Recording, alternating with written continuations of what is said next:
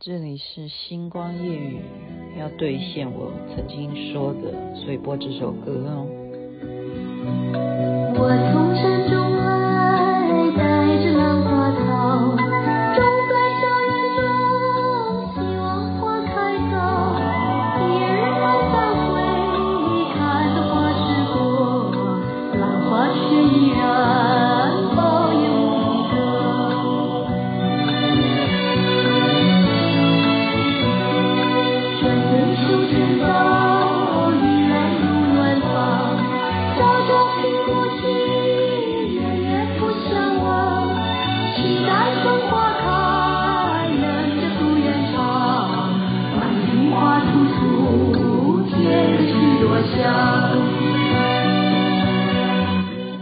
听到我都舍不得 把它停下来。以前真的这首歌啊，你看它短短的一个旋律，我们可以那时候是算唱片嘛，就是那种胶，你知道胶片式的那样的一片唱片这样放。你这首歌就只要卖这一首就好了，就银霞唱，你就什么其他的歌都不用，就一直 repeat，就一直放，你那个唱片针就一直停在这一首。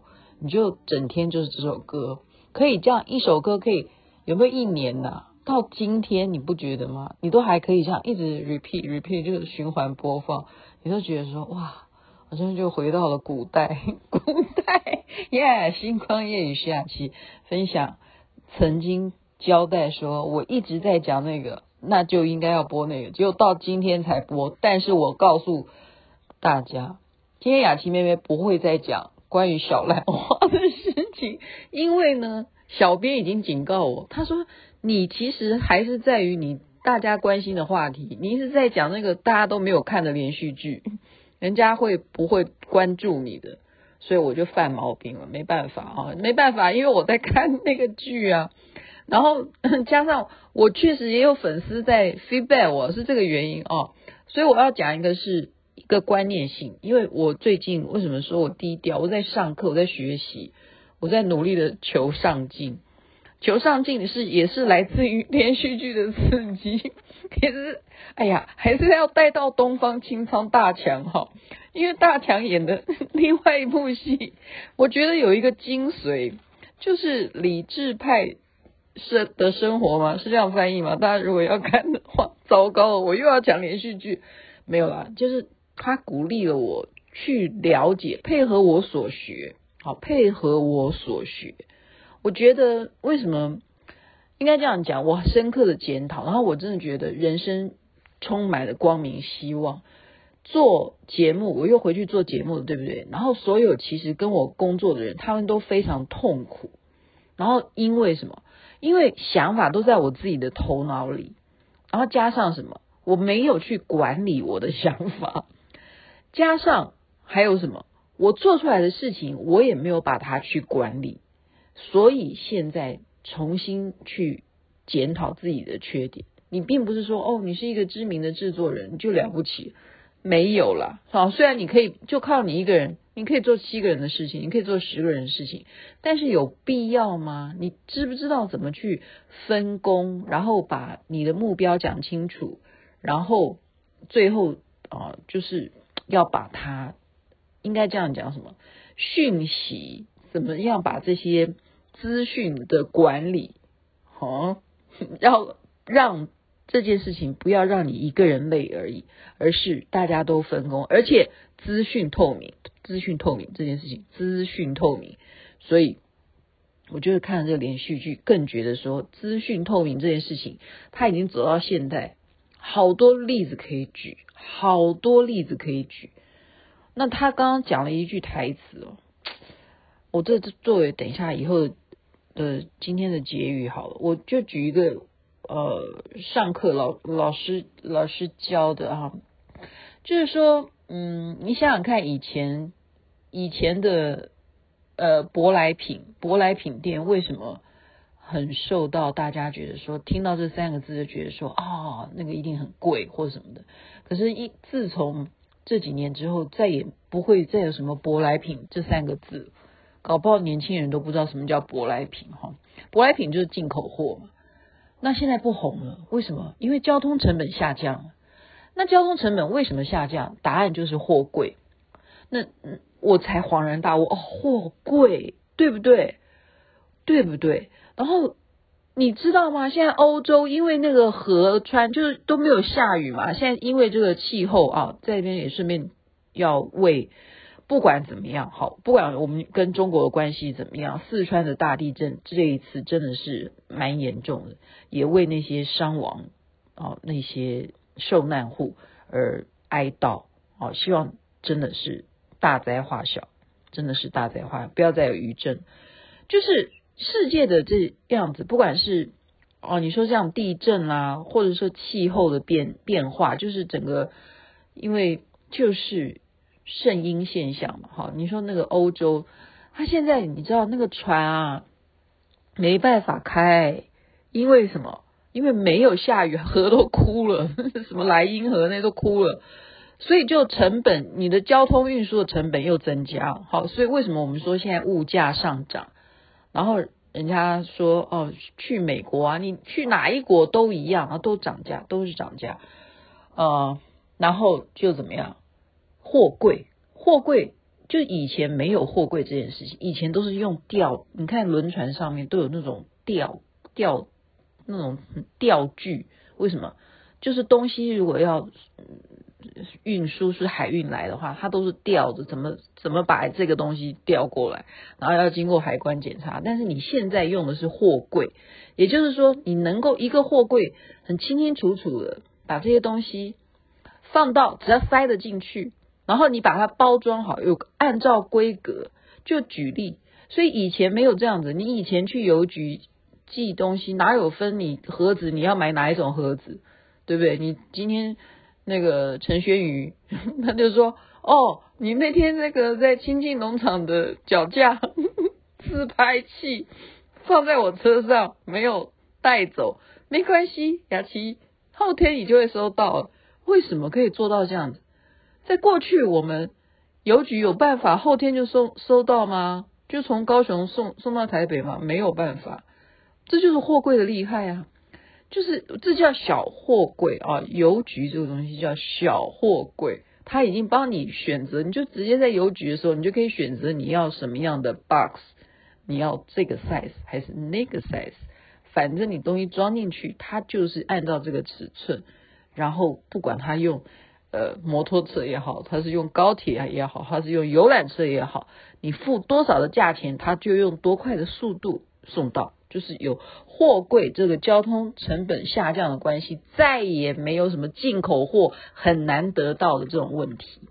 好，加上互联网，加上我们现在网络上面，我今天想要吃奇异果，我就在网络上面滑滑滑，蔬菜就送到你家了。你只要付钱，就从不管是从你的什么配你要用。你自己的手机配还是要用什么信用卡配？哎呀，就是现在的 APP 这种这样下单，什么原因呢？亲爱的同胞，我们有去思考吗？所以我我刚刚觉得说，哎呀，我所以我现在学这些东西真的还是有有用啊，因为我毕竟还在做节目啊。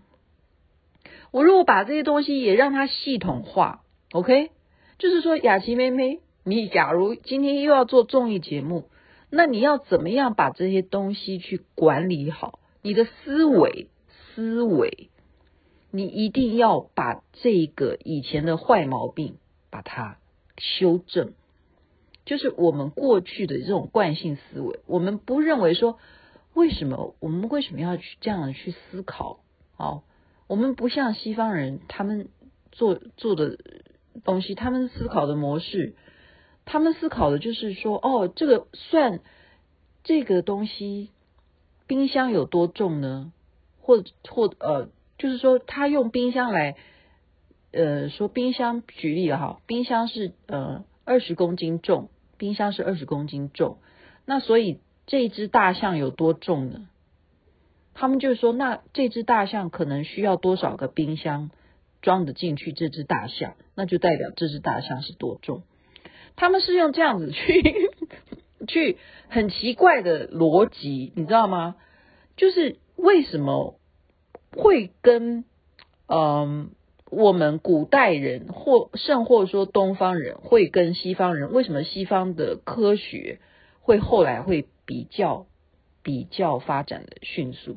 就是因为他们没有东方人的这种惯性的这种思维，他们的思维就是按照一定要用，就是很实际啊，我这样才精确嘛，真的，我就是大象，我就要把它解体啊，OK。讲到解体，那天也是学到了。你觉得我在杀生吗？我现在拿大象来做实验，它到底要分割成多少块才可以装到这个冰箱里头？就是你想说，哦，你好残忍呐！可是你要知道，大象本来就是会死的。老师这样说的，大象本来就是会死的啊。大象它现在的死亡。是让我们人类能够做这个实验来看，它割下来的尸体会变成多少块放到冰箱里。其实我今天举的例子是我自己发明的，OK？那么他的这一生，他在死亡的那个生命价值是不是很有价值、很有意义？对人类来讲，我们会好好的念一声阿弥陀佛哦，那是佛教徒。好，那那个念上帝的话，就是上帝与你同在。把你带，你就升天上天堂。这只大象是不是很有贡献？好，其实我只是举例了，并不是说他们真的有有做什么把大象去去分割尸体啊。我就是他们的思考逻辑，也就因此而我再重新回到我的啊过去这三年来，不断在星光夜语当中给大家一个强调，就是说我不会再。像以前啊、就是嗯，应该怎么讲？就是很多事情我们还是要尊重，尊重实验，我们还是要讲求物证，你懂吧？就是一加一等于二，到底是怎么来的？X 加 Y 等于 Z，为什么我不能够把它哦？就是整个东西，数学这个东西有没有办法？变成现在我们的一些思维，你就要知道说，一定要学数学，一定是有它的程式在那边。所以现在你要首先先打破我刚刚讲，就是那个观念。为什么？就是人类发明了货柜之后，有这么多的货柜，那你要怎么去管理？所以这就是现在我们必须要学的，就是数位化。就雅琪妹妹没有，我以前做给你点亮心灯，我做到今天八百多集，我就是没有去做关键字，我没有去做关键字。你累积到这么多，现在谁来做？我现在请问你，你就懂吧？还是要做？你不能说谁来做？我真的奉劝有版权的人，你们欢迎你们下载，你们去做。真的，我不会去告你。为什么呢？我现在举例，我不是讲吗？我的婚礼啊，华视频道它可以，就是有这个版权的关系，它有孝心撞地球的版权的关系，所以他把它播出来，他在建立了频道，这就叫数位化，对不对？他在平台上面，他自己有账号，然后他用了。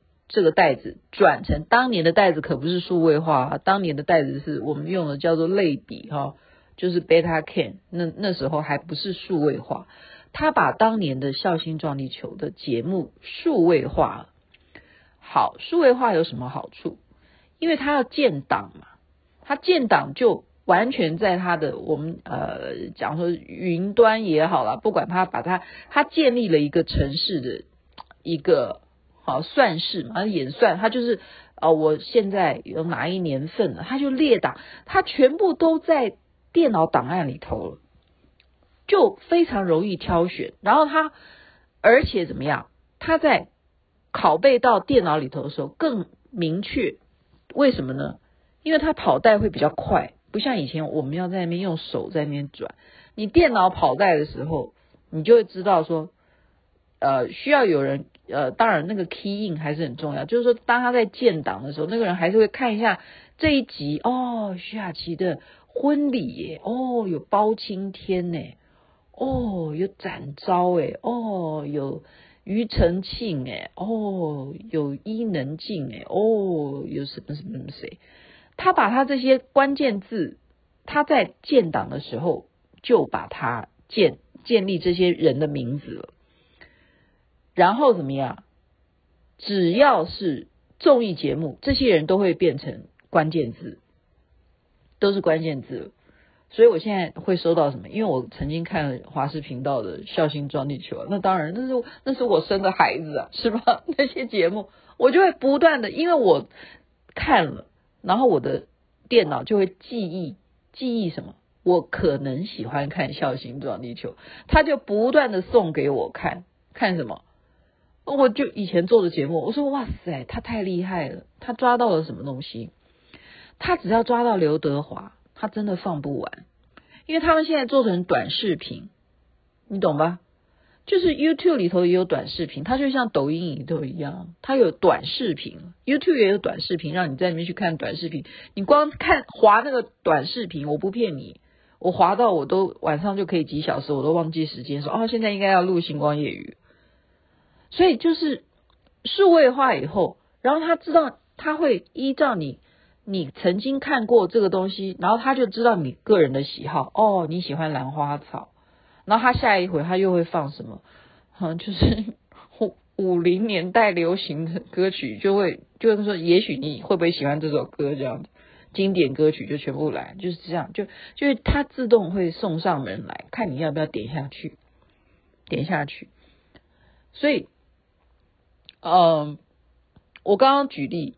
举例的就是货柜，货柜就是这样来，他把它电脑化，也就是说，什么东西就像邮局一样，你要寄什么哦，他全部就把它分类，然后你这个是属于要冷冻的，他就放冷冻货柜或什么，它都有这些电脑的 key in，key in 进去之后就是输入资料嘛，对不对？然后你再到下一个港口的时候，这些货柜接单的人他就一样啊。要清这些货柜哦，这是属于什么类的货柜？就是要我们要懂得去把它分类，然后是用数位化的分类。这就是雅琪妹妹永远到现在都呃，就就是说，哎，其实有一件事情，哎，就是有谁有兴趣帮我去做这个工作？因为已经八百多集了，开什么玩笑？这个节目已经八百多集了，都没有去。建立那个关键字，那其实说老实话，这个关键字也没有那么难。那你还可以应该怎么样？讲到精彩的，其实你都还可以再把它抽出来，就是我刚刚讲的，变成短视频。现在就是流行这样，你 IG 也是一样，你抖音也是一样。我都已经拿我自己当白老鼠，我都已经跟大家讲，但是我就已经跟大家讲说，最近我又没有在玩，因为我已经知道是怎么样。原因的哈，那当然我还是在测试，我还是说我不玩会怎么样？我不玩会怎么样？这也是一种测试，真的真的相信我，相信我，雅琪妹妹永远是抱着一种学习上进的那颗心哈。